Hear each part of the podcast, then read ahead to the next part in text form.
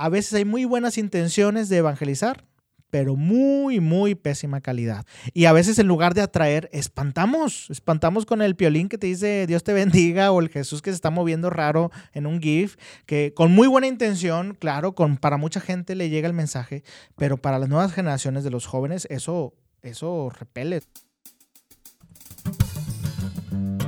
Estás escuchando la segunda temporada de Platicando en Católico el show en el que de una forma muy casual y rompiendo moldes, platicamos con diferentes actores de carne y hueso de la iglesia de hoy para conocer sus testimonios y lo que están haciendo para avanzar el reino de Dios en la tierra. Bienvenidos.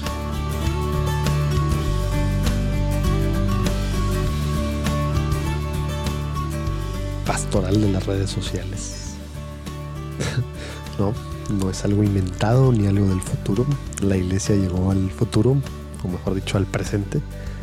Y la arquidiócesis de Monterrey fue pues de las primeras, si no es que la primera en responder al llamado pues de la iglesia, eh, de, la, pues, de la necesidad que hay para que haya una pastoral, o sea, un órgano dependiente de la arquidiócesis en este caso, que pues ve todo el tema de las redes sociales. Obviamente en general para el tema de evangelización, ¿no? ¿Quién lo dirige? Pues el invitado de ahora, el padre Borre. El padre Borre, un joven, digo joven porque es de mi edad, entonces se siente, se siente bien decir joven. Un joven sacerdote que van a ver su alegría, su entusiasmo, la forma en la que habla. Y habla así aquí con nosotros y también en su podcast que lo vamos a poner abajo, que se llama Padre Borre. No tienen que ponerle ahorita los que están manejando. Allá abajo va a venir, no se preocupen, allá abajo viene. Eh, todo está muy fácil, Padre Borre, y al final se los recuerdo de todos modos. Tiene él, aparte de dirigir pastoral social, eh, pastoral social, pastoral de las redes sociales, pastoral social es otro tema que no se debe confundir para nada y súper importante. Él trae la pastoral de las redes sociales desde hace algunos meses por encargo del señor obispo de Monterrey, señor Rogelio Cabrera, quien preside aparte la conferencia del episcopado mexicano, a quien también entrevistamos en su momento hace más de un año. Y, y ¿por qué lo trae? Pues porque él es un misionero digital, ¿no? Él eh, está desde hace, ya acaban de cumplir un año, están por cumplir un año, creo que están por cumplir un año, Ilumina Más, que es una pues, agrupación, una organización que, nos platica una especie de agencia de influencers católicos que hacen varias cosas, ¿no? Tienen varios podcasts que les vamos a poner también ahí abajo. Y pues bueno, el tema es evangelizar en Instagram, en Facebook, en las redes sociales, ¿no? Padrísimo, esperemos que se contagien de, ese, de esa alegría y de esas ganas de, de evangelizar en las redes sociales. Nos vemos del otro lado, pero antes acuérdense, si ahorita estás con el teléfono en la mano, es buen momento de darle seguir y también compartir por WhatsApp, por Facebook, por Instagram, Twitter, donde sea. Historias como esta del Padre Borre son historias que la gente de hoy, cuando está diciendo la iglesia es anticuada, la iglesia está muy atrás en los tiempos, la iglesia no está haciendo nada, no hay, no hay jóvenes sacerdotes o son aburridos, son... Eh, ándale, mándale esto. En esa persona la que estás pensando es un muy buen episodio para mandárselos. Y no nada más es para callar bocas, ¿verdad? Porque pues bueno, hay que admitir que de repente nos gusta callar bocas, ¿verdad? Pero el tema es para dar esperanza. Sí, hay una nueva cara de la iglesia, hay cara, hay una cara joven de la iglesia que es una cara compuesta de muchas personas, ¿verdad? Y bueno, una persona a la que está dirigiendo muchos de estos esfuerzos en la arquidiócesis de Monterrey y bueno, en esto que no tiene que no tiene fronteras, que es el internet, la parte digital, es el Padre Borre. Esperemos que disfruten nos vemos del otro lado.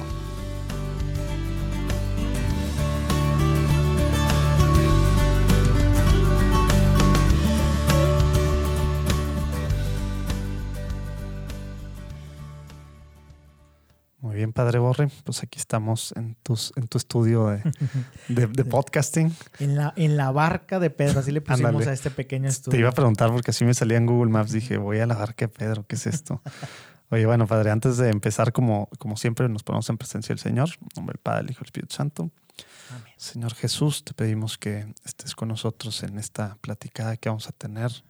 Te pedimos que seas tú el que hable a través del Padre, Señor. Úsalo, Señor, para llegar a, a que nos emocionemos más con los que, los que estás haciendo tú en la iglesia, que podamos conocer todas las cosas nuevas, padres, que estás suscitando a través de los jóvenes sacerdotes como el Padre Borre.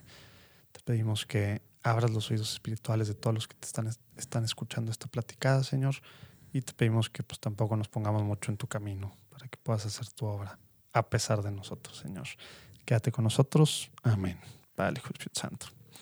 A ver, Padre, pues para empezar, platícanos un poquito ¿Quién, ¿Quién es el padre Borre? ¿Quién era el padre Borre antes de ser el, el padre Borre? Antes del padre desde, Borre. Desde niño, platícanos. Para empezar, ¿cuántos años tienes? Estás muy chavo. Tengo ¿ah? ahorita 35 años. 35. Y- Recién cumplidos. Y recién cumplidos ahora en noviembre. Y eh, fíjate que mi nombre es José Juan Montalvo Valdés. Muchos nada más me conocen como Padre Borre, pero no saben mi nombre. José Juan Montalvo Valdés. Y nací en una familia muy feliz. Con, tengo dos hermanos. Yo soy el mayor. Eh, después sigue mi hermano y luego una hermana. Y pues una familia eh, católica, practicante. eh, Ah, sí, practicante, sí, practicante. crecimos en, en grupos. Eh, yo hice el catecismo, luego después de terminar el catecismo tomé cursos de Biblia. Y luego de Biblia me metí a un grupito ahí que hacíamos la escenografía de la misa con niños. Y luego tuve mi época rebelde, me salí después de La ese grupito, sí, la adolescencia, juventud. Me salí del grupo y ya nada más era afuera, pues mi vida y todo. Iba a misa de vez en cuando. Y de repente fui a un encuentro juvenil llamado DEJ. Y ahí fue donde ¿Cuántos años tenías? Ahí en el encuentro yo creo que ya tenía 19 años, 19 años. O sea, ¿ya estabas en carrera o Ya estabas estaba todavía- empezando mi carrera, estaba empezando mi carrera.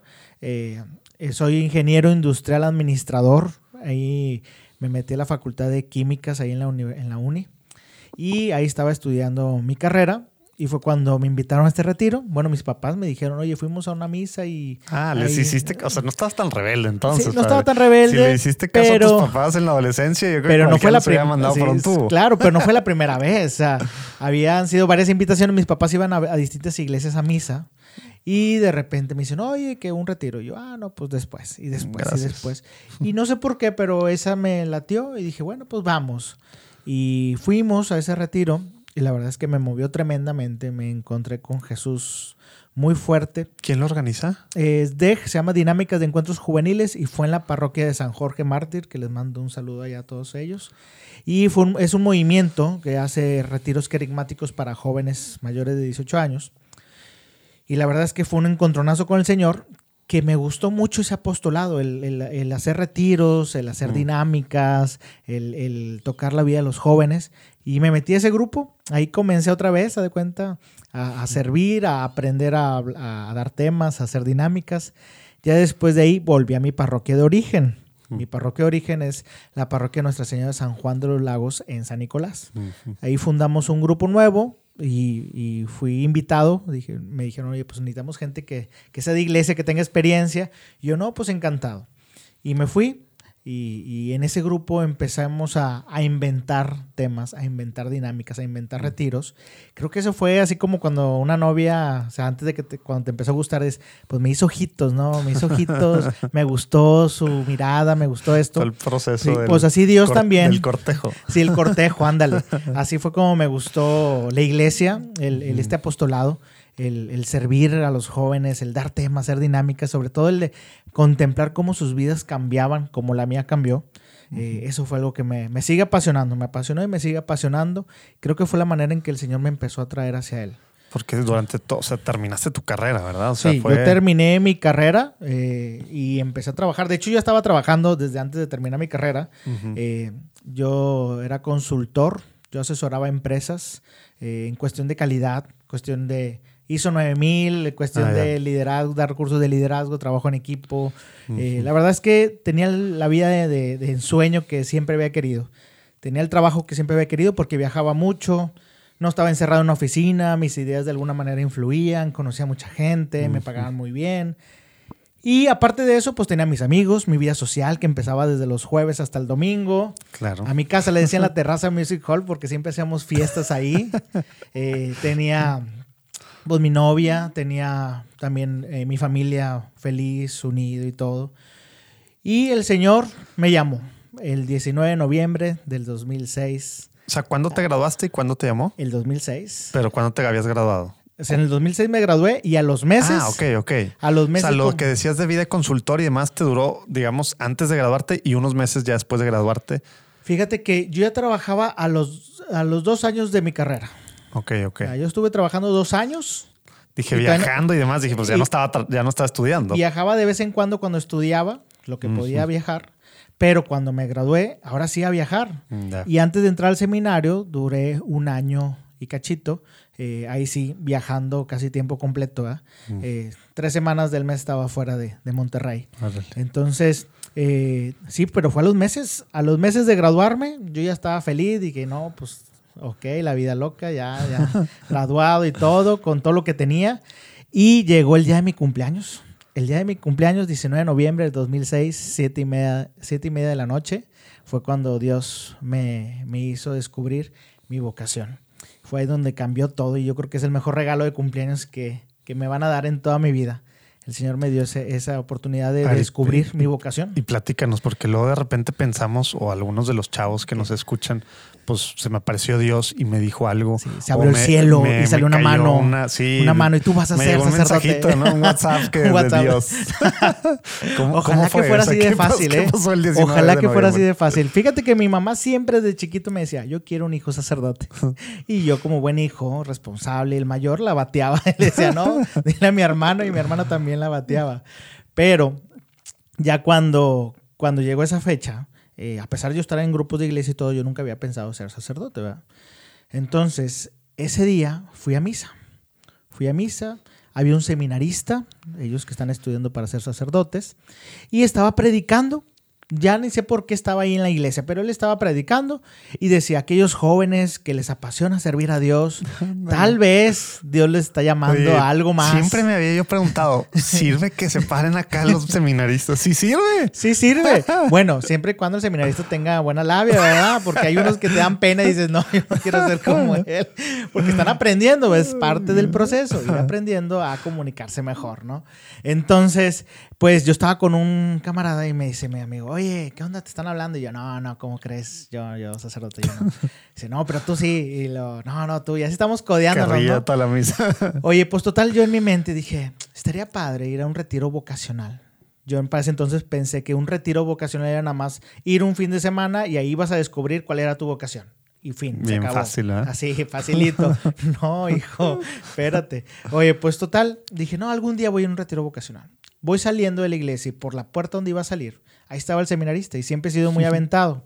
Entonces voy, me acerco y le digo, oye, ¿cuándo va a haber un retiro vocacional? Ah, ¿quieres ir? Yo, sí. Pues el otro fin de semana, yo, bolas. No, tan no tan- rápido, no tan espérame. rápido.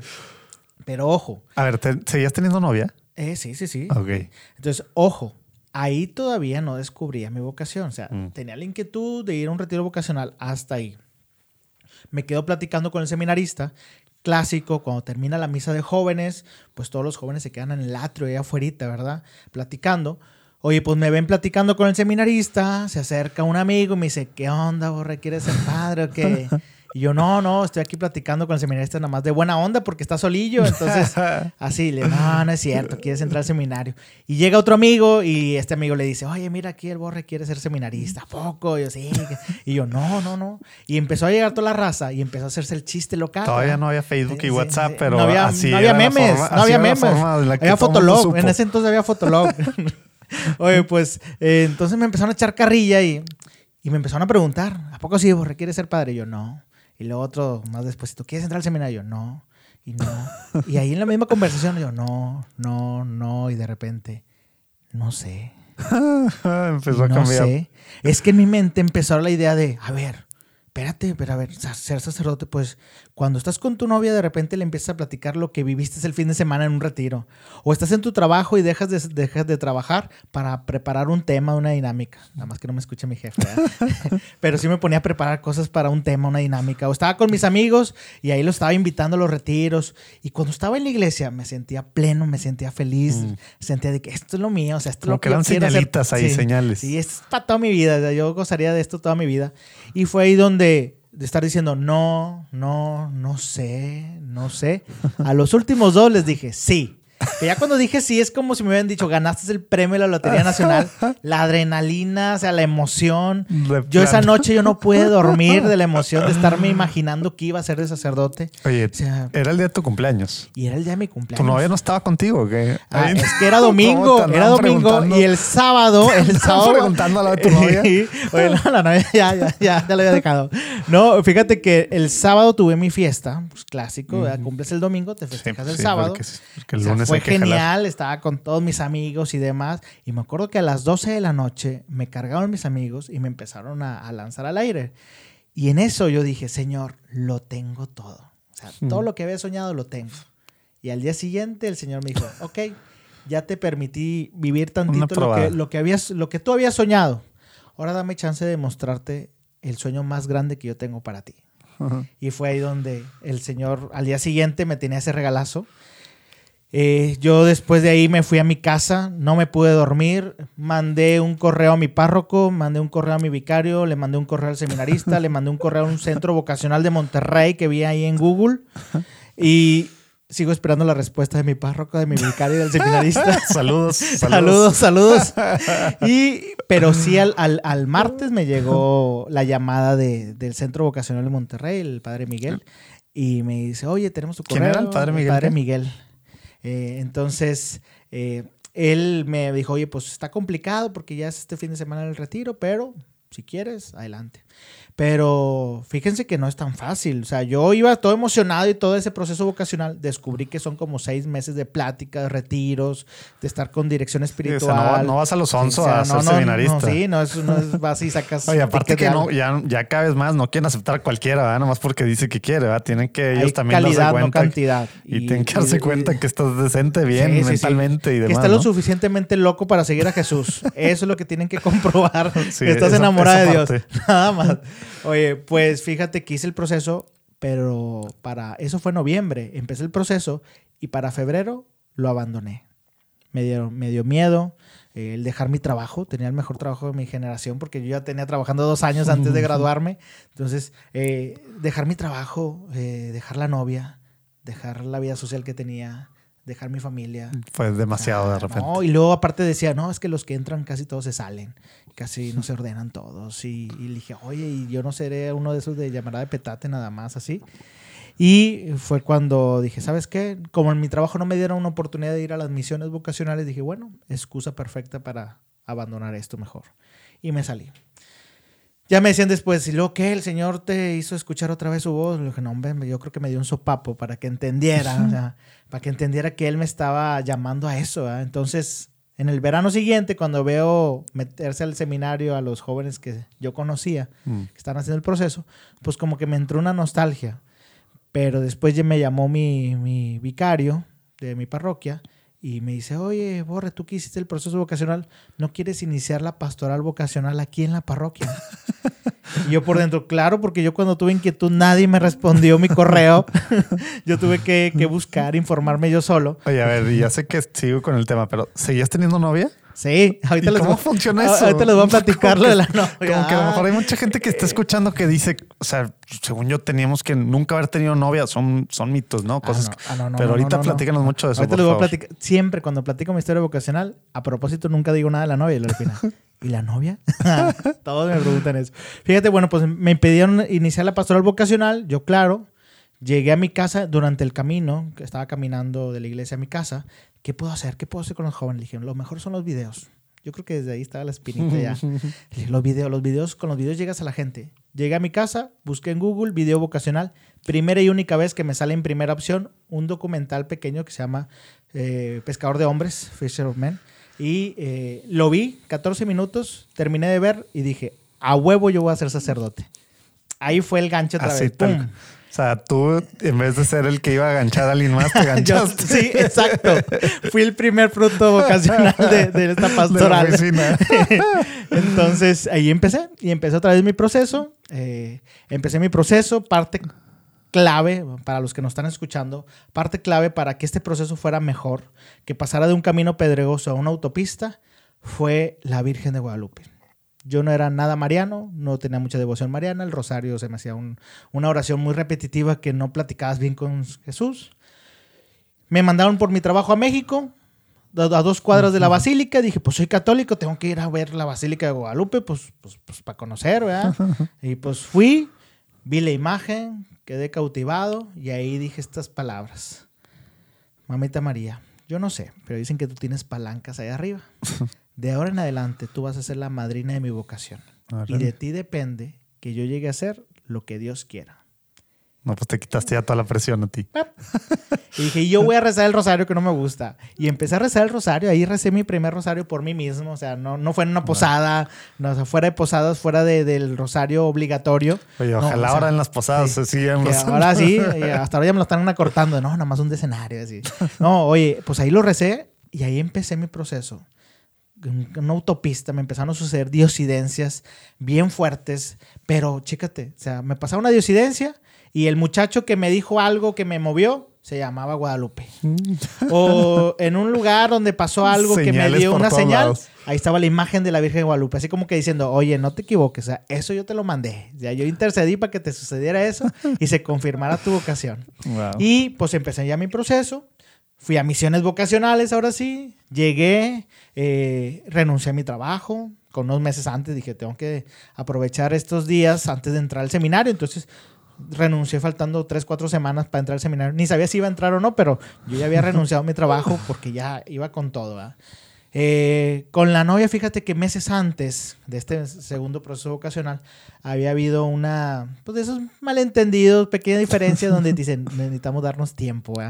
Eh, pero ese es tiempo de entre, entre paréntesis es una semana. O sea, así nada más es como, como que nada. Las mujeres suelen hacer eso, no sé por qué, pero te dan un tiempecillo. Y pues ya pues dije, ok, y ya claro que la semana me habla ella y me dice, oye, ¿qué onda? ¿Cuándo nos vemos? Y yo, pues, ¿no querías tiempo? Y yo, sí, pero ya. Y yo, pues, yo quiero tiempo. yo estaba haciendo el proceso. Entonces, así, así estuve, eh, dándole largas. Eh, sí, hubo un proceso donde ella se enojó y dijo, ya no te voy a hablar. Y le digo, no, pues sí, sí, necesito hablarte. No, es que también somos amigos. Y así, todo fue un proceso, pero de repente, poco a poco, nos fuimos distanciando un poco. Eh, y ya después me habla. Ya cuando yo estaba bien decidido de mi vocación, de que sí, voy a ser sacerdote, voy a entrar al seminario, ella también me, me, me habla y me dice, oye, quiero platicar contigo. Ah, pues adelante, vamos a platicar. Eh, pero vamos a un lugar, vamos a salir. Ah, pues sí, a los dos nos encanta bailar. Sí, es- esa fue la química que yo creo que hubo bastante con nosotros. Y fuimos al Far West, ahí Ah. hasta tomamos clases ahí de baile y todo. Fuimos al Far y eh, me dice, oye, ay, ella se dedicaba a Oye, para, para los de fuera de Monterrey es un rodeo. Es un así. rodeo, es un lugar de cumbias de acá, baile grupero, de- de norteño. ¿verdad? Entonces ahí fuimos y porque me dice, yo te quiero platicar algo. Yo, ah, pues yo también. Vamos los dos, ahí nos vemos. Está bien. Bailamos y todo, muy padre. Y me dice, a ver, dime. Le dije, no, no, no. Tú dime primero porque tú fuiste la que, la que empezó esto. Ella se dedica a modelar. eh, entonces, eh, era modelo en pasarelas y demás. Y me dice, oye, fíjate que en una pasarela conocí a un alemán. Mm. Y este alemán me está invitando a salir. De hecho, me invitó dos veces y le he dicho que no. Porque estoy esperando que onda contigo. Digo, en aquel entonces, más flaquito, cabello largo, así. De buen ver, ¿no? Uno. Oye, pues yo me empiezo a reír, o sea, me, una sonrisota cuando ella me está platicando eso. Y cuando ella termina de decirlo, se me queda viendo así como que mendigo y tú ya tienes De otra ya- o algo, ¿no? Por eso te estás Por eso riendo, ¿verdad? es que yo hablar antes. Sí.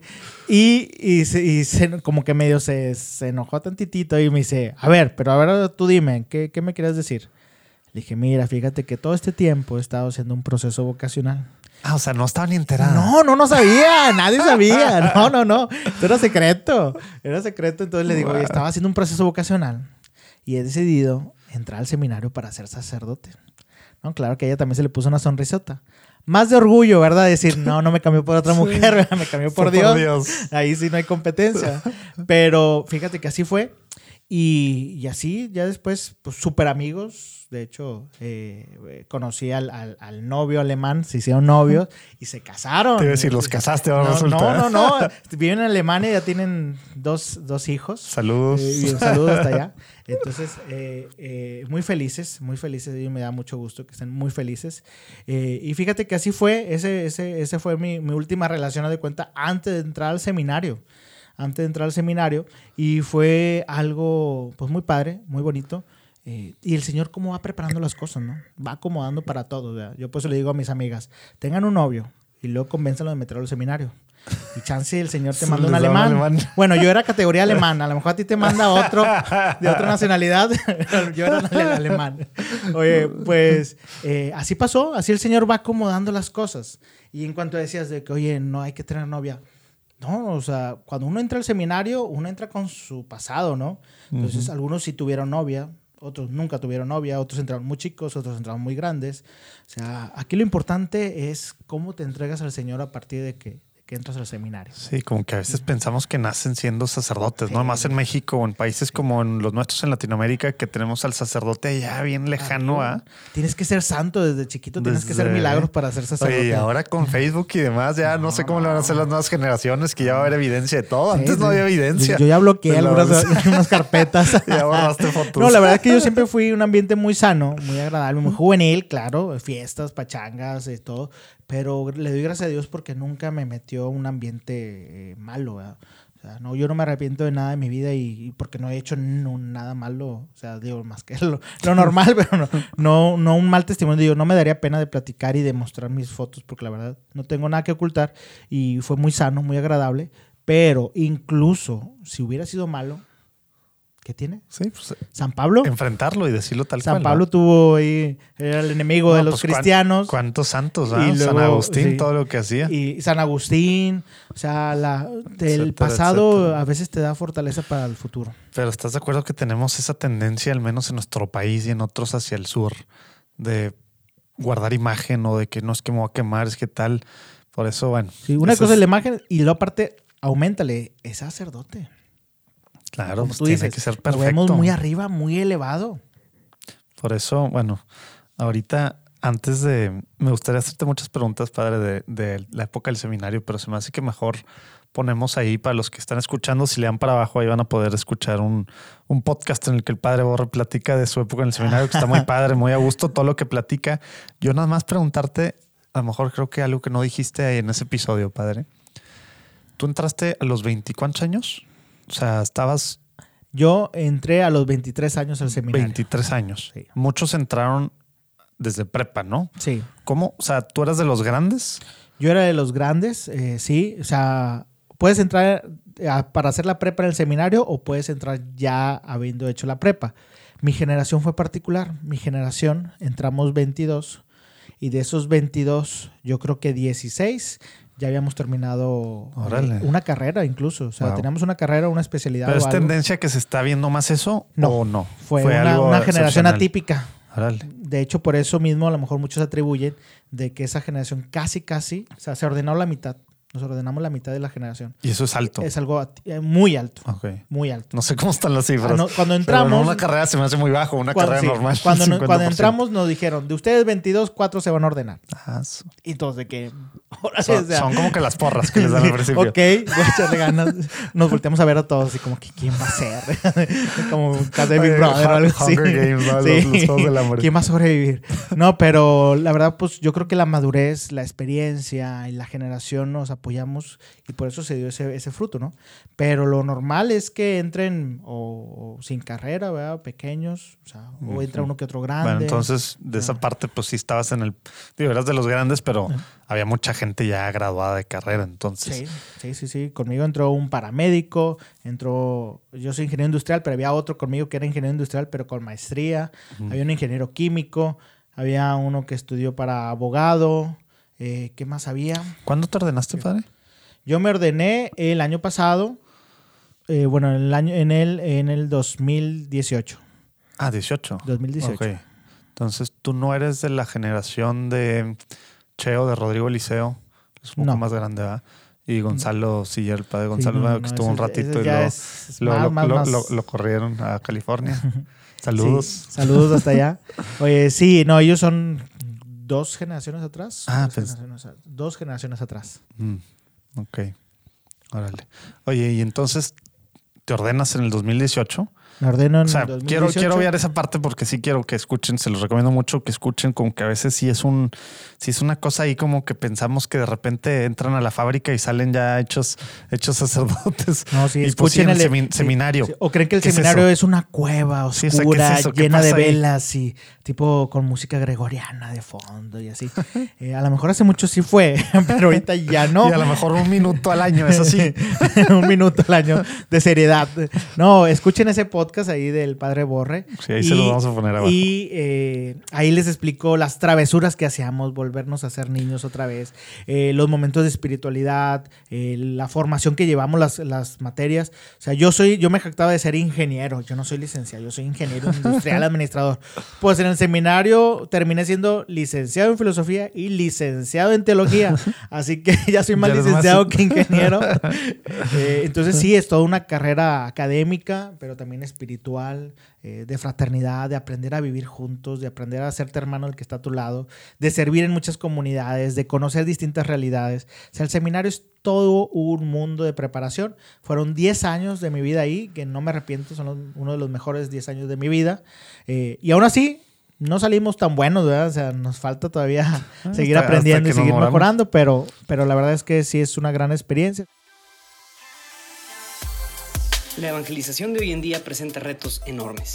Hay un abismo que cada vez separa más a las audiencias creyentes de las no creyentes. ¿Cómo podemos estar a la altura de la misión? Lumen Media es un proyecto dedicado precisamente a la evangelización en las redes sociales. En nuestras plataformas puedes encontrar contenido entretenido, informativo y diseñado especialmente para ayudarnos a evangelizar mejor como católicos. Búscanos en Instagram, Facebook y YouTube. Nos vemos ahí.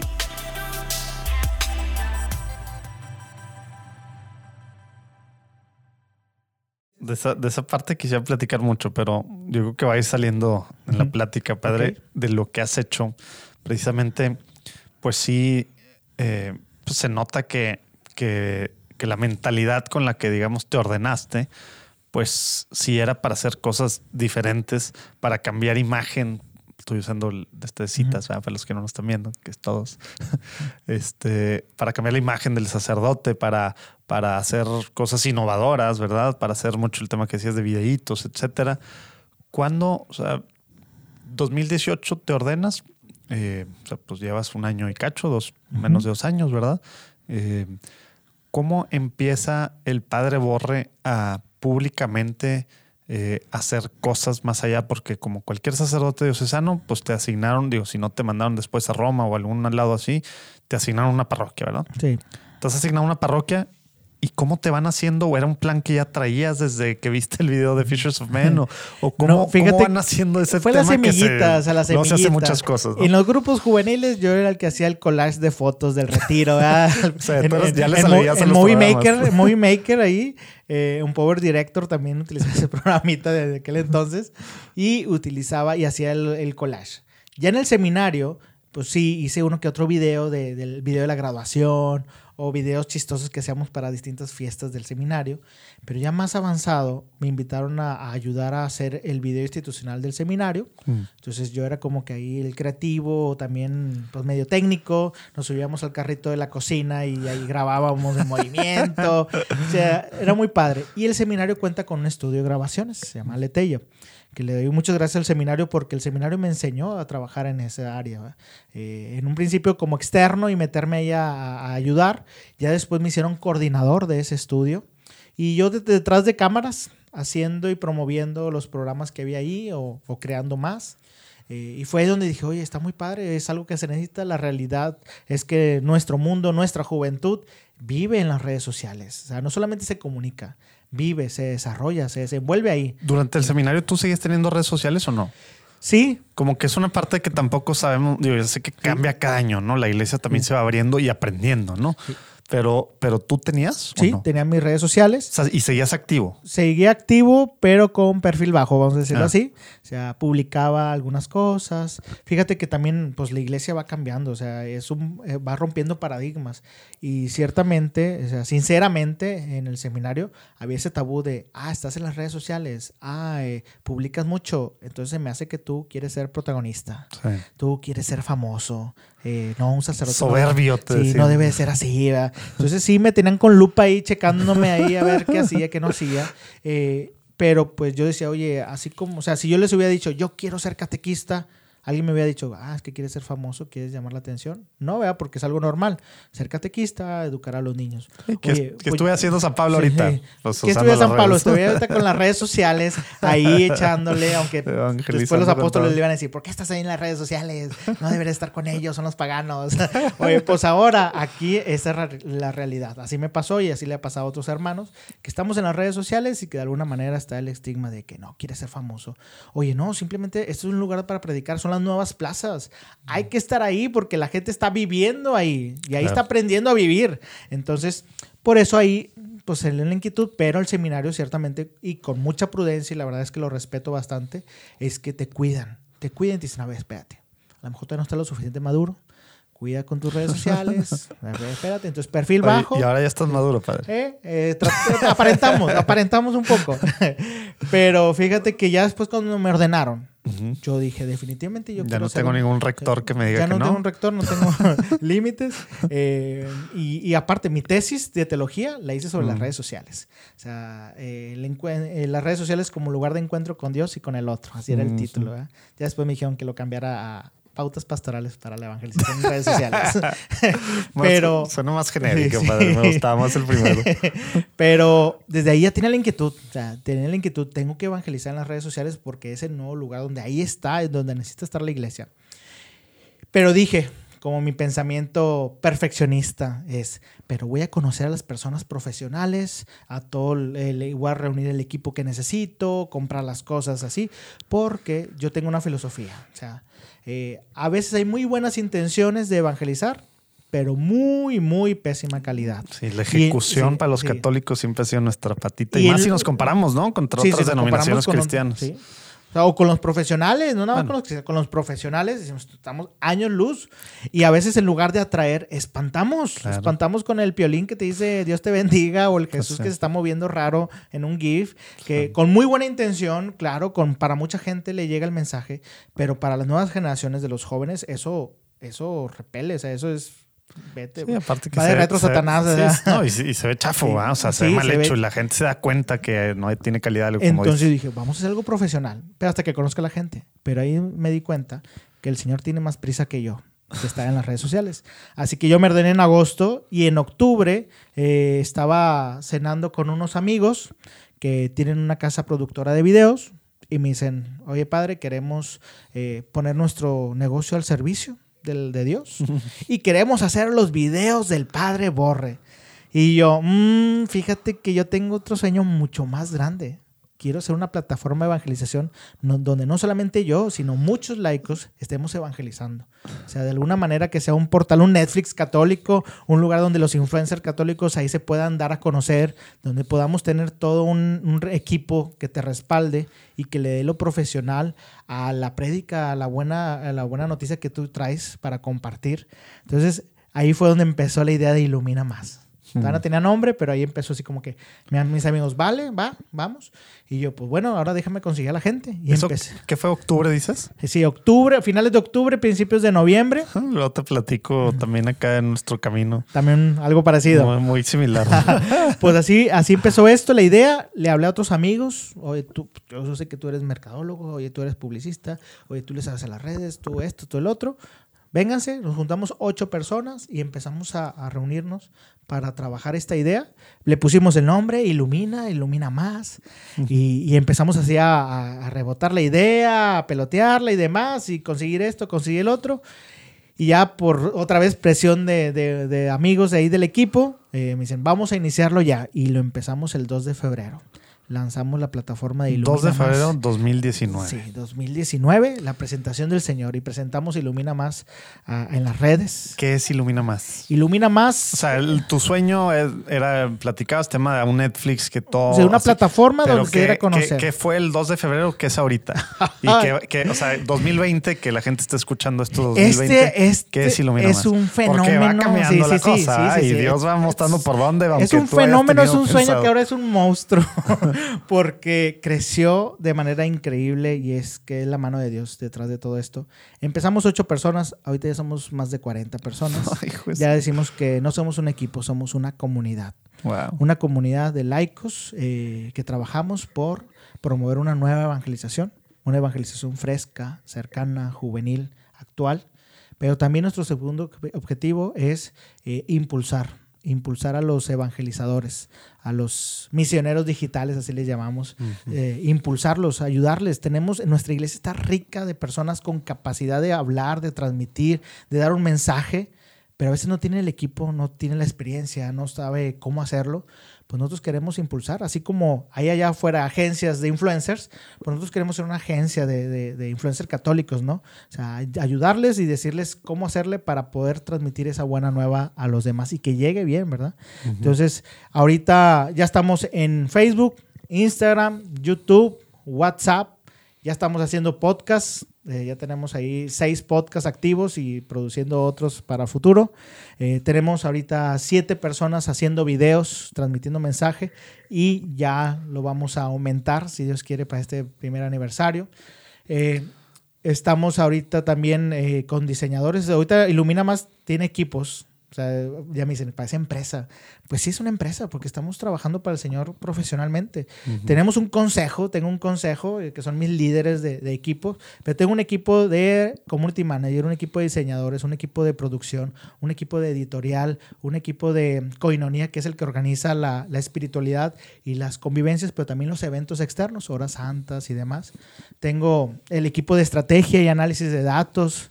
O sea, tengo varios equipos ahí que están eh, interactuando, o sea, el equipo de los evangelizadores, de los podcasts, eh, y todos ellos estamos trabajando para el Señor, de agrapa.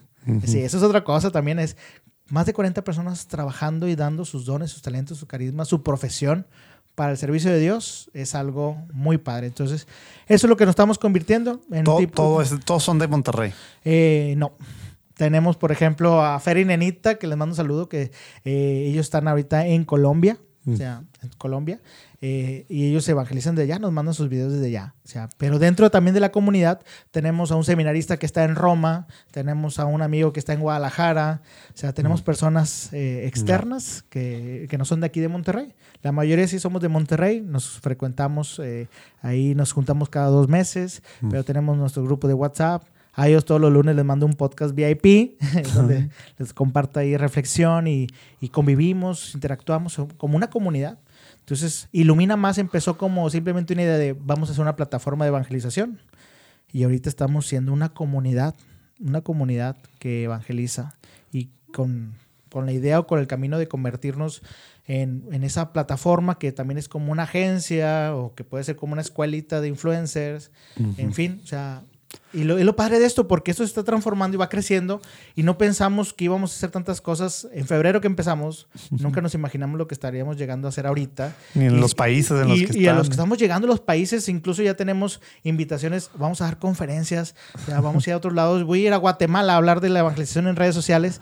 Gracias a todo esto que estamos haciendo, los demás evangelizadores que tenemos ahí están compartiendo, están yendo a retiros, a eventos, viajando. O sea, en verdad está funcionando esto. Estamos dando a conocer la nueva evangelización, una evangelización en las redes sociales. Oye, y lo de los videitos, todo es para Instagram y Facebook, ¿verdad?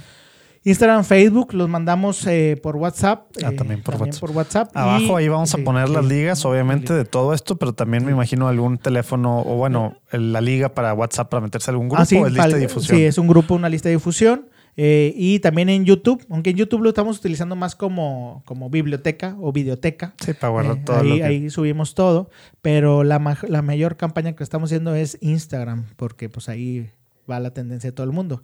Aunque eh, ya estamos también echando ojos a TikTok, porque ahí están todos los centennials, Sí, entonces... preguntar, si tienes adolescentes, pues sí, en el equipo. Va- y ya estamos trabajando en eso. O sea, no podemos, siempre llegamos tarde como iglesia a los lugares. Entonces, eh, TikTok ya le tenemos el ojo y ya vamos tarde. O sea, ya vamos tarde, pero, pero ya vamos para allá también. Entonces, la verdad es que ilumina más, busca llevar la luz de Cristo. a Oigan, esos entonces lugares. los que nos están escuchando, influencers o que quieren ser influencers o que tienen algo que ofrecer en redes y demás, pues contacten al padre. Sí, de todo, o sea, diseñadores, eh, editores de videos, eh, gente que simplemente dice, oye, yo no sé hacer mucho más que sé contestar en redes sociales, sé publicar cosas, sé mandar un WhatsApp, sé Eso rezar, con eso tienes. lo que tú que quieras, si quieres ponerlo al servicio del Señor en esta, en esta pastoral, en este apostolado, eh, comunícate con nosotros, igual directamente conmigo en mis redes sociales y con gusto eh, platicamos y te formas parte de esta gran comunidad que somos. Oye, padre, no sé si es, digo, obviamente es parte de esto, pero quisiera que nos platiques así muy cortito para seguirle, porque hay varios temas todavía. Pero, ¿qué onda con tu podcast? Platícanos un poquito tu podcast. Digo, ya platicamos el tema del seminario, pero platícanos cuál es la idea, así en grosso modo. El Eh, del podcast. Fíjate y cada que, cuánto sale y dónde lo encuentran. eh, pues bueno, así rapidito, yo en la red- al, al estar evangelizando en redes sociales, empecé a seguir influencers, a todos los influencers que, que, que conocía, contenido positivo, igual polémicos y demás, quería entender la realidad y empecé a ver que muchos de ellos tenían podcast. Empecé a meterme a los podcasts, a escucharlos. Dije, oye, pues necesitamos entrarle como iglesia. Dije, deja buscar. Hice un benchmarking ahí, estar checando qué está haciendo la iglesia, qué padres hay ahí, todo. Empecé a descubrir que la verdad es que estamos medio atrasaditos o tenemos propuestas Oye, muy, está muy, muy, muy aburridas. Está siendo muy prudente diciendo medio. Pero bueno, entonces vi y dije, a ver, eh, bueno, a ver, sacerdotes. No, pues hay como unos 20 sacerdotes haciendo podcast.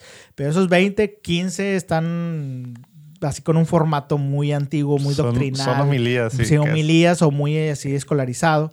Y dije, pero no, pero la moda de los podcasts es así casual. Había como otros cinco, cuatro sacerdotes que sí era un poco más casual, más o menos, o acompañados con alguien más. Eh, muy interesantes las propuestas. Y dije, bueno, pues yo quiero hacer también mi podcast para no llegar tarde como iglesia, y, pero con un formato muy casual. Y así soy yo, ¿verdad? la verdad es que así soy, muy casual, así como me están escuchando ahorita aquí, así hablo en el podcast y así a veces mis homilías también dan ese, ese, ese tono, muy casual, eh, muy cercano. Y le digo en el podcast, es, es como sentarte en la mesa, en la cocina, después de la fiesta, que te pones a platicar ahí con la raza. La sobremesa. Así de sobremesa, platicar a gusto. Mm. Distintos temas, distintos temas de iglesia, eh, de la vida y todo. Y fíjate que ha causado mucho revuelo, o sea, este podcast. eh, a pesar de que en Ilumina más hemos sacado como 6, 7 podcasts, eh, el mío, aparte porque yo era figura pública, pero además por el formato, el estilo, ha causado mucho impacto. O sea, la gente le está gustando mucho porque dicen, es que no habíamos escuchado a un sacerdote que hablara así de claro, eso es lo que así sencillo. O sea, no me estás enseñando, te estoy Como que compartiendo. en otros países, más allá no latinos, es algo normal. El sacerdote está a nivel de cancha, ¿va? Y a nivel de cancha en todos los sentidos. Echa unas chéves, está en el bar, está en tal, y acá platicando y normal, y hasta sus broncas y sus enojos. Y aquí, como platicamos hace rato, estamos acostumbrados al sacerdote casi santo, o así los vemos. Sí, no sabemos Y nada de su luego vida. por eso está bien gacho, porque como laicos nos alejamos y no tenemos relaciones con, con los sacerdotes de amistad, etcétera, que también hace mucha falta y necesitan los sacerdotes y necesitamos los laicos, ¿no? Y fíjate cómo- Lo cómo- que tú haces sí, es eso, humanizar, Sí, normalizarlo. Exactamente, es humanizar, hacerlo cercano, hacerlo de que, ah, entonces los sacerdotes esto y que el otro. O sea, por ejemplo, hice un episodio de que las 50 cosas que no sabías del Mm, padre sí. Borrega. Entonces estoy contestando cosas así muy simples, muy sencillas. Y ha causado tanto impacto que mucha gente ya lo está escuchando, lo está compartiendo, ya hasta Spotify ya lo recomendó, o sea, lo recomendó en un catálogo ahí de vida y cultura. Eh, Entonces, la verdad es que estoy muy emocionado porque está funcionando mucho, está ayu- ayudando mucho. Me están llegando muchos mensajes, está llegando a muchos países. Eh, pero fíjate que ahorita que dices humanizar al sacerdote, eso hace link con mi plataforma de red social. Utilizo Facebook e Instagram. Twitter no, la verdad no, no me llama Ah. mucho la atención, pero soy más visual. Entonces, pero en Instagram eh, estoy haciendo de alguna manera también mi estrategia, se puede decir así, porque hay que entender las redes, hay que saber de qué se tratan. Y sabemos que en, la- en Instagram eh, la gente sigue a los influencers y quiere saber de la vida de ellos. Eh, y dije, Es "Oye, personal. Sí, es algo personal. Y eso es lo que quiere, eh, lo que buscan. Y pero volteas a ver las cuentas religiosas o de sacerdotes religiosos. Puras citas y muchas citas bíblicas y así y yo. Pero es que la raza quiere saber tu vida. O eso es lo que ven en las redes. Entonces yo estoy haciendo eso también. Mi red social, sobre todo de Instagram, Sí, tus stories es son súper humanizado. Te platico lo que siento, te platico si estoy triste, si estoy. Y lo que vas haciendo durante el día, Sí, ¿no? y si- lo que estoy haciendo el día, si estoy confesando, si estoy con mis sobrinos. Porque esa es otra de las cosas. La gente no sabe, ah, pues el sacerdote da misa y luego. ¿Qué hace?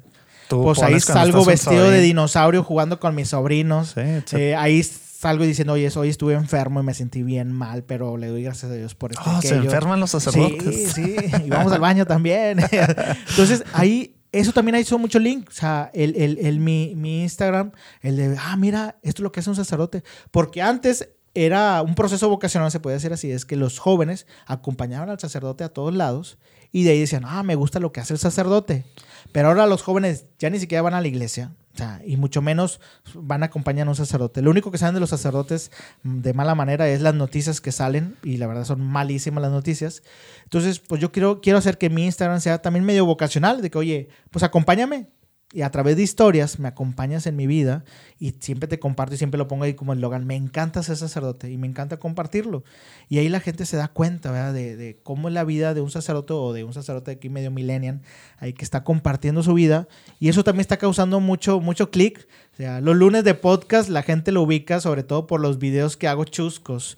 Todos los lunes saco un video chusco promoviendo el lunes de podcast. Entonces toda la gente ya está esperando el lunes para ver el video y luego después ya se pasan a escuchar ¿Cuándo el podcast. empezaste el podcast? El cuándo fue el podcast, primer- cuándo ahorita- salió el primero? ya tengo ahorita 27 episodios y de los 27 es cada semana. Entonces, yo. Como medio año. Sí, medio año. Ya medio año. O sea, en verano empezaste. En verano. verano y- 2019. Y ahí vamos. La verdad es que genial. Eh, aprendiendo. Aprendiendo a, a hacer podcast. Pero la verdad es que agradezco mucho a Dios que, que me dé la capacidad de, y los, ele- los, los elementos que necesitaba para empezar esto que ha sido fruto de mucha bendición. No, es impresionante lo que te abre de puertas y como tú dices, pues es la forma de evangelizar ahorita.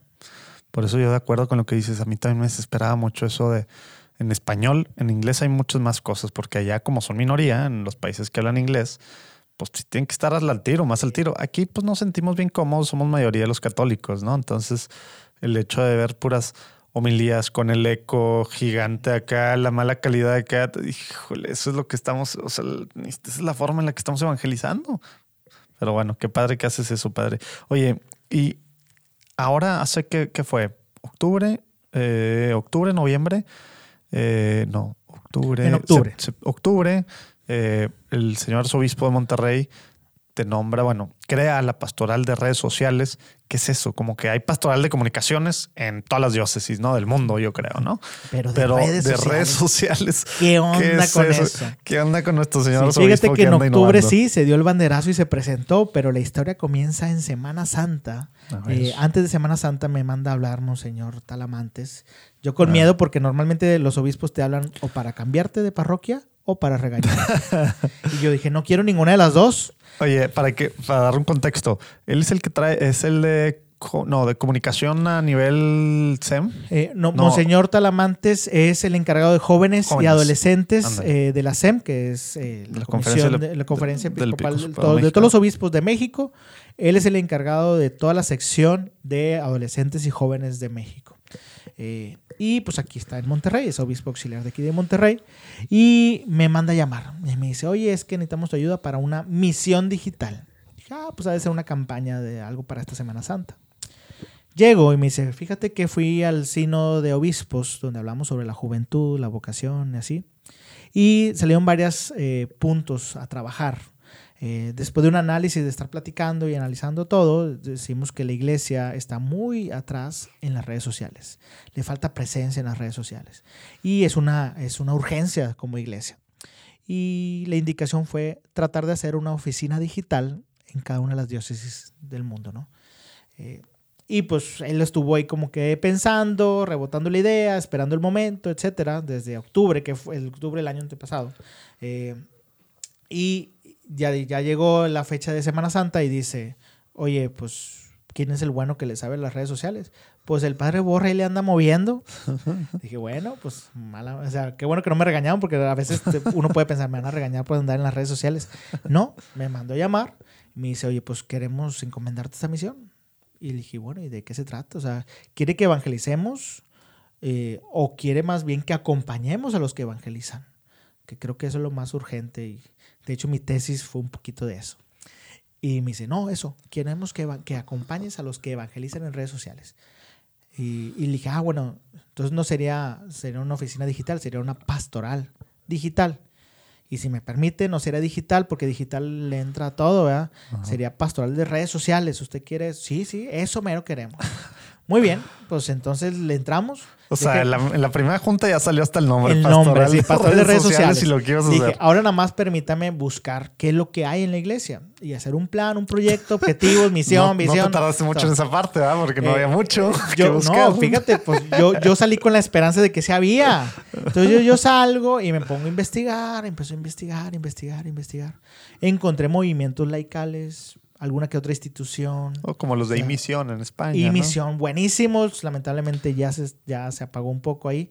Pero Y Misión es un ejemplo clarísimo de esto. Sí, de- platicamos con sí. Siskia, la monja Oye, tuitera. Genial, ¿verdad? Ahí tenemos su episodio para Oye, el que quiera. pues ahí véanlo, véanlo, que es buenísima. Ella, ella fue una de las precursoras de. y hace de- de muchas cosas en las redes sí. sociales todavía. Entonces, pues malamente ahorita ya la emisión ya está muy apagada ahí, tienen algunas situaciones.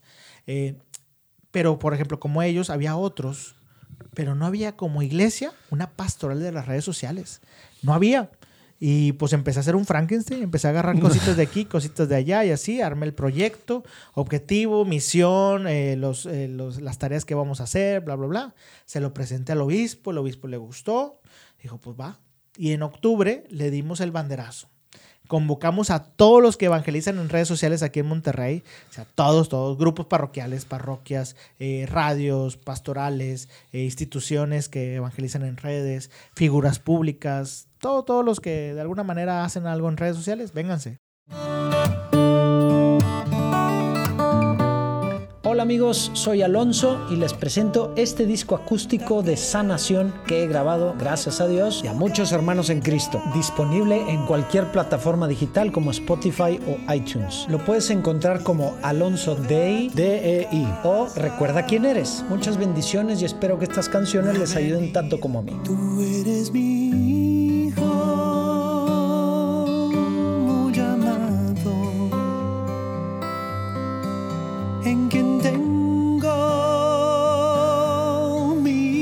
complacencias. Y pues Monseñor Talamantes ahí dio el, el aviso de que empezaba la pastora de las redes. Claro que fue una emoción muy grande para todos. Decir, oye, es que este medio de evangelizar en redes es muy criticado, Sí, muy rechazado.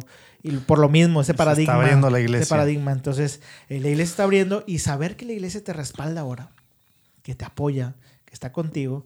Para muchos de ellos fue esa fue la mejor noticia de, ese- de esa reunión y así fue como empezó. De hecho, también en ese, en ese día eh, dimos la bendición de este pequeño estudio de la barca de Pedro.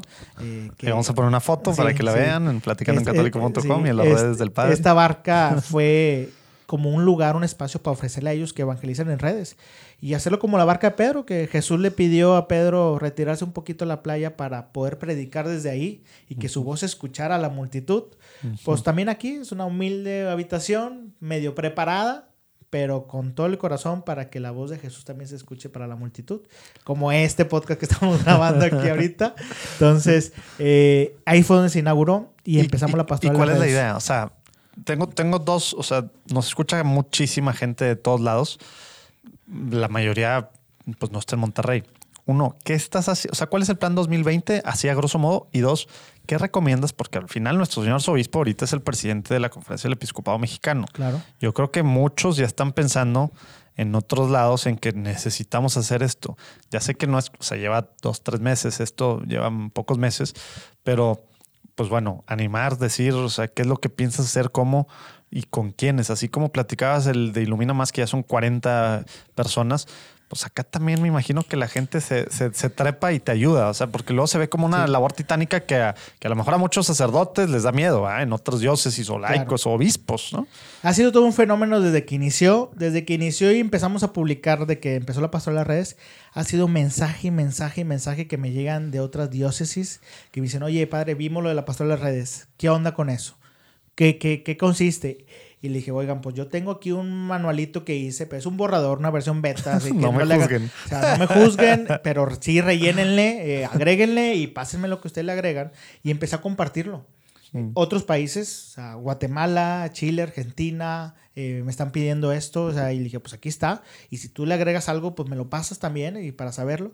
Fui a un, a un encuentro nacional de pastoral de la comunicación. Te iba a preguntar un highlight ahí del de Juárez, ¿no? Sí, el de Juárez, fuimos ahí, y pues sí, buenísimos los temas, buenísimos los temas ahí que nos dieron, pero lo mejor también fue el compartir entre todos Claro. ideas, qué se está haciendo, y un punto clave fue redes sociales, ¿qué onda con las redes sociales? Y todos voltearon para Monterrey, a ver, ¿qué onda? Dinos qué está pasando. Ya les dije, pues mira, no hay nada, no existe nada, algo Muchas parecido. ideas. Eh, hay muchas ideas, muchos, muchas cosas, buenos propósitos. Aquí está este medio manualito borrador. Eh, y yo los invito a que colaboremos y que quien quiera aportar O sea, algo. ya se puso entonces a disposición de las pastorales de comunicación de todo México. De entonces. todo México, ahí está. tu manual. Sí, el, el manualito ahí O está. sea, al que te pida se lo das. al que me lo pida. Ah, bueno, entonces el que quiera, digo, no sabes Sí, si era algo así Sí, nomás sí, para no, puro. no, no. Si alguien puro- un like puro o alguien quiere, quiere impulsar esta propuesta en su diócesis, pues le puedo pasar el manualito y lo pueden ahí consultar con sus obispos y adelante. Oye, está ¿verdad? padre eso que, que es una cosa, digo, por lo que entiendo, no sé si así era la idea tal cual, pero colaborativa al final de cuentas. Cada quien le está agregando, cada quien le mueve, Es que eso es algo nuevo. porque así son las redes, así es todo en el mundo pues, digital, ¿no? Nos conectan y nos ayudan a compartir los dones que tenemos cada quien. Exacto, y son buenas prácticas. Y entonces, ¿qué es lo que viene para pastoral de las redes sociales con todo esto? Es el primer objetivo es formar una comunidad. O sea, conocernos. ¿Quiénes son los que estamos evangelizando? O sea, ¿Quién es mi hermano? No mi vecino, pero sí el que está en otra plataforma, en otra página, en otra cuenta. Entonces, conocernos y, oye, ok, formar una comunidad de apoyarnos, decir, oye, pues yo soy bueno, pero no tengo cámara, y tú sí tienes cámara, y yo tengo esto, yo tengo lo otro, y colaborar, o sea, hacer colaboraciones y apoyarnos. Entonces, el primer objetivo es eso, crear una pequeña comunidad. Eh, próximamente vamos a tener una pequeña asamblea con Monseñor Rogelio, nuestro obispo de aquí de Monterrey, y él nos va a dar su reflexión y algunas pautas a seguir. Eh, tenemos la idea también de generar un congreso de evangelización digital y también un diplomado de evangelización en redes sociales. O sea, tenemos esas, esas, esas pautas y empezar a generar Pues contenido. para eso sí está padre el de emisión, ¿no?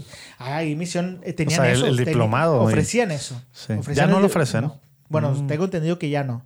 Eh, el diplomado era buenísimo. Yo estoy tomando un diplomado en, en Arge- Argentina, online, eh, de comunicación digital de la iglesia. La verdad es que me está ayudando mucho, pero sí me gustaría algo más enfocado a las, a, a las redes Sí, sociales. redes. Entonces, aquí Sí, ofrecerlo. tú estás muy específico en el tema de redes sociales. Sí. Entonces, claro que es un mundo que te puedes meter y meter y, Y hay que hacerlo profesional. Y los otros se muy con, general. Con, con Carlos, que es el que encargado de la Arquidiócesis de México de sobre comunicación, eh, me decía, oye, ¿por qué no hacemos una escuela de influencers? O sea, y, y eh, tipo, yo le decía, ándale, hasta podemos coger nuestros Avengers católicos y foguearlos y darles una formación súper Oye, profesional. pues si existe Sí, eso en sí. Estados Unidos, sí existe. Sí, sí, no, y en España también se hizo uno, pero para Bueno, debates, sí. para hablar en, en- en público y defender puntos ahí polémicos de la iglesia.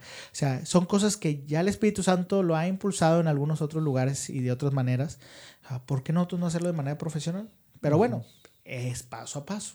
Entonces, la pastoral de redes sociales, el objetivo general es, es acompañar a los que están evangelizando en redes, ayudarles a que sean mejores en su evangelización en redes y tercero, promover que haya más evangelizadores en redes sociales.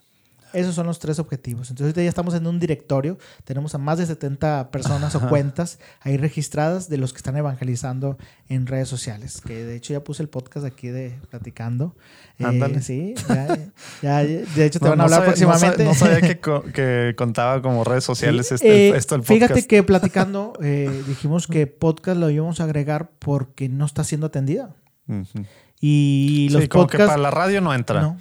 Y la manera en que, se, dan publicidad los podcasts es a Pues sí, través de las redes, redes. sociales. Mm, ya, órale. Sí, entonces por eso. Oye, ¿y cómo, o sea, cuál para ti, aparte, padre, que tienes ambas, eh, cómo se diferencia la pastoral de redes sociales de Ilumina Más? ¿O al final va a ser una cosa sola? ¿O cómo, cómo, o sea, cómo conviven? Sí, o sea, la pastoral de las redes sociales eh, es de manera general, atiende a todas las, las, eh, propuestas de Monterrey.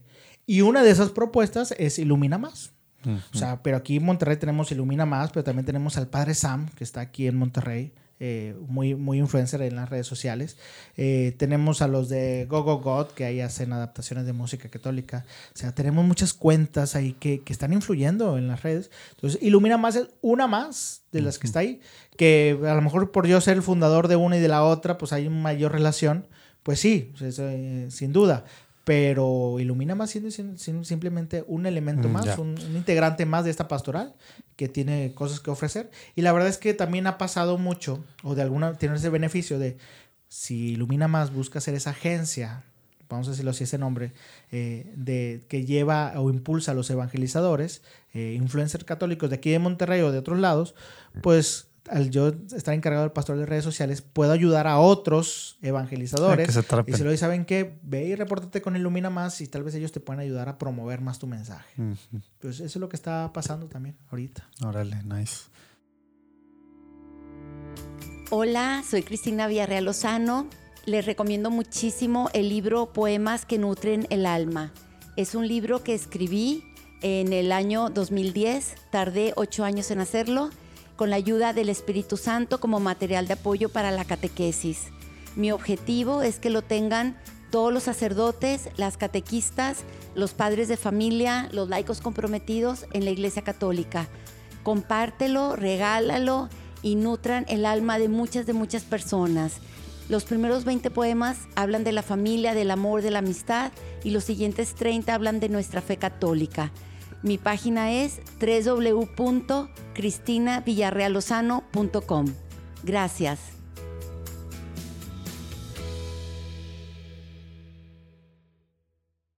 Oye, padre, hace rato platicabas, porque última pregunta antes de irnos a la sección de preguntas rápidas, de, de este estigma que había sobre todo en el seminario y bueno, sigue habiendo. Al final, sí es un estigma y todo, pero también por otro lado, dices tú, a ver, ahora el padre Borre es influencer famoso y demás. ¿Cómo le hace el padre Borre para seguir con los pies en la tierra y no? Porque tienes la lucesota acá, ¿verdad? Pues- y ahora entrevista acá y ahora no sé qué, hiciste este tema de la plaza de, de acá de, de- Es otro de rollo, de ese también, de confesar en la plaza. en la plaza y pues fue noticia y luego acá. Entonces, pues, ¿cómo le hace el padre Borre para que no se le suba? Y, y que, el, que al final la luz sea para Dios y no para el padre Borre. Simplemente, Pásanos los tips a todos Sí. los que estamos Mira, escuchando. Simplemente es saber por qué o para quién lo estás haciendo. O sea, yo salí a, yo salí a confesar a la plaza porque me estaba aburriendo en el confesionario y tenía la inquietud de llegar. Aburriendo porque no venía nadie. No viene nadie. Era lunes a las 5 de la tarde, no viene nadie. Pues lunes nadie se levanta, incluso en la tarde nadie se va a confesar. Y me salí a la placita a confesar. Sencillo. Y tenía la inquietud de decir, qué padre. Primero porque va a dar un buen testimonio a la gente que pasa ahí, porque mi plaza está llena de gente siempre. Y segundo es, voy a confesar a gente que no tenía planeado confesarse y que tal vez el Señor de esa manera los va a ganchar. Eso fue mi intención. Lo platiqué con mi párroco. Ah, sí, genial. Hasta me tardé como dos meses en ejecutarlo. Lo hice y empezó a pegar en las redes sociales. Esa es la conexión que hay entre la vida. A veces dicen, no, es que no es la vida real. Sí, es la vida real. O sea, ahí se comunican, ahí se comparte, ahí se vive Sí, todo. mientras seas tú mismo y no sea otra sí. imagen lo que haces. Entonces, esa fue simplemente una inquietud que después salió y la verdad es que a veces yo lamentaba mucho que se hizo famoso porque yo pensé que se iba a llenar de gente, gente que sí se confiesa y que, ay, ¿para qué vienes aquí a confesarte a la plaza? Dame oportunidad de confesar al que no. Pero, pero no pasó así, gracias a Dios, qué bueno. Eh, y sigo confesando a gente que no está preparada o que no, no lo tenía planeado. Eh, pero así como eso, es, sigo haciendo mi vida. O sea, en las redes sociales estoy compartiendo mi vida. O sea, no estoy, no estoy actuando en redes Exacto. sociales y acá afuera hago otra cosa, ¿no? Lo que hago acá... Es el padre estoy- Borre. Soy el padre Una Borre. parte con la cámara, pero sin la Soy un padre joven padre que Borre. estoy ahí evangelizando. Estoy haciendo lo mismo que hacen todos, pero ahora con una cámara enfrente, con un celular enfrente. Te comparto que estoy confesando, que estoy con mi familia, que estoy haciendo esto. Y creo que eso es parte de, no perder eh, los pies, eh, de no pisar, de, ah, perdón, de no separar los pies del piso. Es eh, saber para quién lo estás haciendo. Oye, pues yo soy sacerdote, estoy consagrado a Dios, mi vida es para Dios. Entonces, todo lo que voy a compartir es para eso. O sea, mi vida no me pertenece a mí, es de Dios y es de la gente. Nada más lo quiero transmitir. Lo voy a publicar. o sea, la yo, forma yo- de publicarlo sí, pues, sí. es las redes. Sí, y, eh, y gracias a Dios los, los obispos han visto a bien este trabajo, me apoyan, eh, aquí en mi comunidad les gusta, mi párroco me apoya también, o sea, es algo que sí, causa críticas, siempre va a haber críticas, va a haber rechazo, va a haber ahí que... Y así es, mal. el evangelizar así Sí, es. Sí, pero es parte de, a San Pablo le pasó, a los santos le pasaron, o sea, cuando te empiezan a criticar, quiere decir que algo estás haciendo y probablemente muy bien. Y yo tengo una manera de, de- de ver esto también, y es algo que lo comparto mucho cuando hablo sobre las redes sociales. Eh, o sea, alguien decía, eh, cuando tuvimos ese encuentro de pastor de las redes sociales, que si era malo buscar seguidores y buscar likes. Y decía al obispo Talamantes, no, porque los apóstoles también buscaron generar una comunidad cristiana y de generar algo bueno. ¿verdad? Entonces tú cuando buscas seguidores, cuando buscas likes, o sea, es que quieres que ese mensaje de Dios llegue y que haga más seguidores de Jesús. Me- y, yo le, y yo le digo mi comunidad ilumina más. Digo, así como en la jornada de comunicación que hubo en Roma, decía el Papa Francisco, hay que pasar del like al amén. Dije, ojalá que todo lo que publiquemos, o sea, toda la evangelización que hagamos en redes, la gente sienta a Dios de tal manera que el like sea un amén a esa experiencia. Sí, de acuerdo. Y, y- y busco que mi vida, así, sin pretender ser famoso ni nada, digo, te dices que tú soy famoso, soy, ah, soy famoso, pero no soy famoso. O sea, los, hay influencers que tienen millones de seguidores, yo apenas llevo 5 mil seguidores, la verdad no, no son muchos, eh, pero me gusta lo que estoy haciendo, estoy compartiéndome a mí, mi vida, y siempre le digo a la gente, ojalá que nuestras redes sociales, cuando publiquemos cualquier cosa, diversión, evangelización, mi vida ordinaria, lo que sea, lo que publiques, la red social te pregunte, oye, hemos detectado a Jesús en tu publicación, ¿quieres que lo etiquetemos? O sea, que ahí se sienta Dios, ¿verdad? En todo lo que publicas. Y por eso mi eslogan, bueno. mi eslogan o mi firma ahí siempre es, si Dios está en tu vida, seguro va a aparecer en tus redes sociales. Mm, Claro.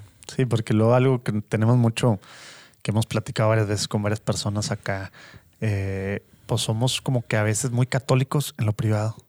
¿Ah? Y no en el trabajo, no en las redes, tal. Pues entonces, ¿qué eres? Pues si eres, eres, ¿verdad? En todo lo que eres, ¿verdad? Las redes sociales no es algo aparte, como tú dices, ¿verdad? Y que no se vaya al extremo de que, ah, bueno, pero si, si soy católico también en las redes, nada más voy a publicar cuando voy a misa, nada más publico oraciones y nada más publico. Sí, que no, no, también publica cuando estás riéndote, 100%. bailando, cuando estás echándote una cheve tal vez con tus amigos. O Claro. sea, esa es la alegría también. Todo. Vamos a la sección que diría Lalo polémica de preguntas rápidas.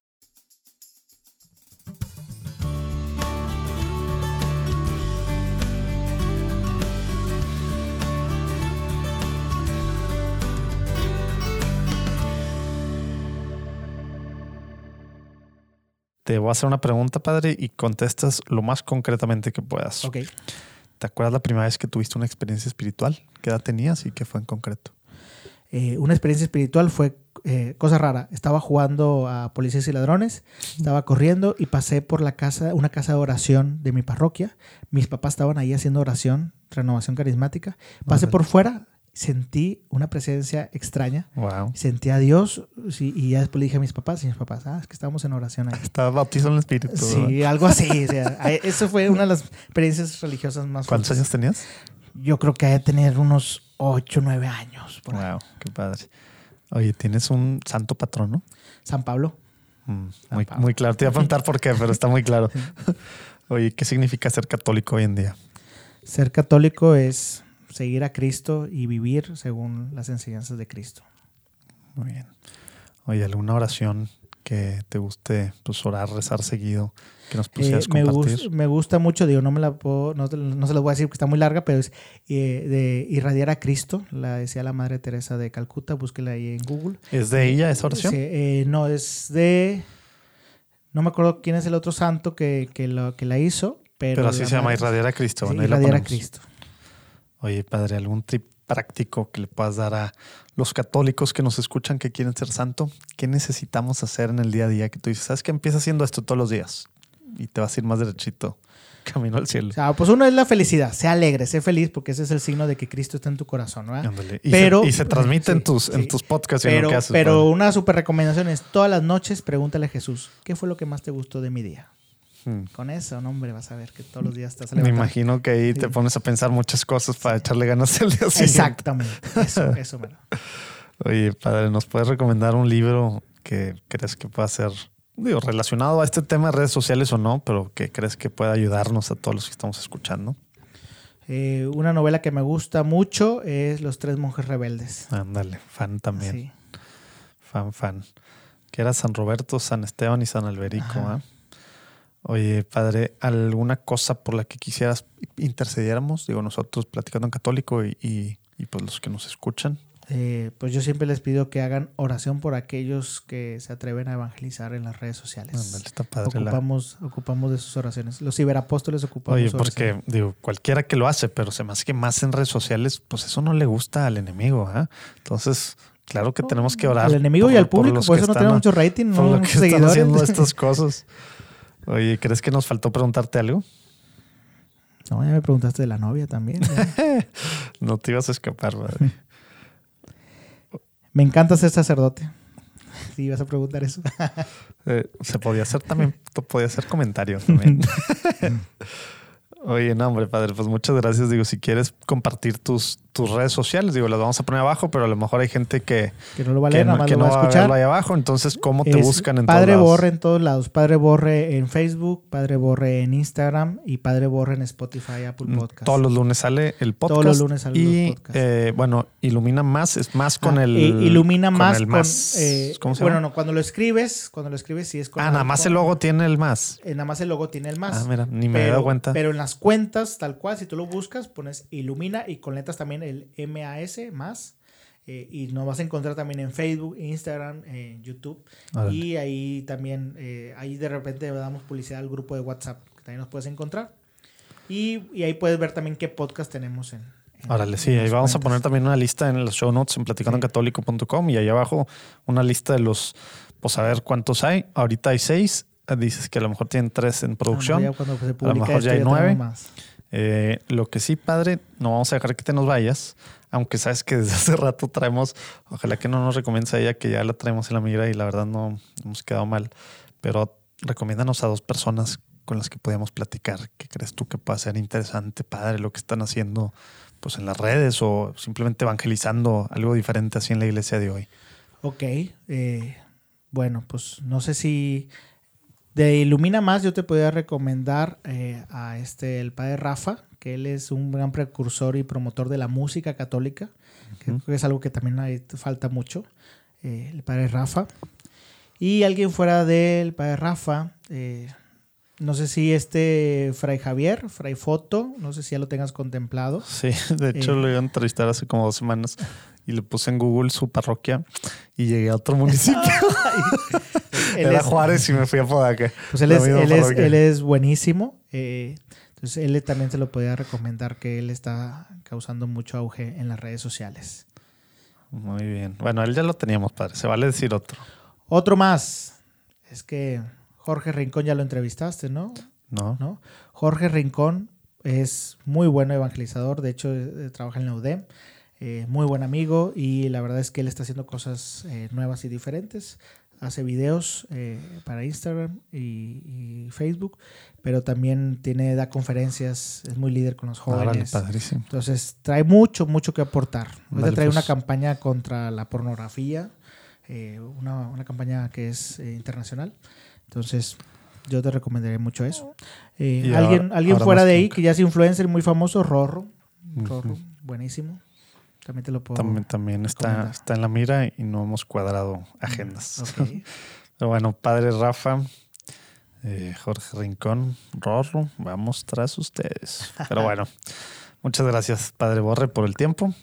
Y pues esperemos aquí que vaya creciendo estas iniciativas, que no sea más una iniciativa, que como dicen que a, que a veces hay muchas iniciativas en la iglesia, sino terminativas también hacen falta, que siga creciendo y que se quede, ¿no? Porque es un tema para, pues, para toda la iglesia que se necesita. Entonces los que nos escuchan, contacten al padre Gorro ahí les le piden el manual. Así es. Bueno, Dios los bendiga, nos vemos. Ánimo.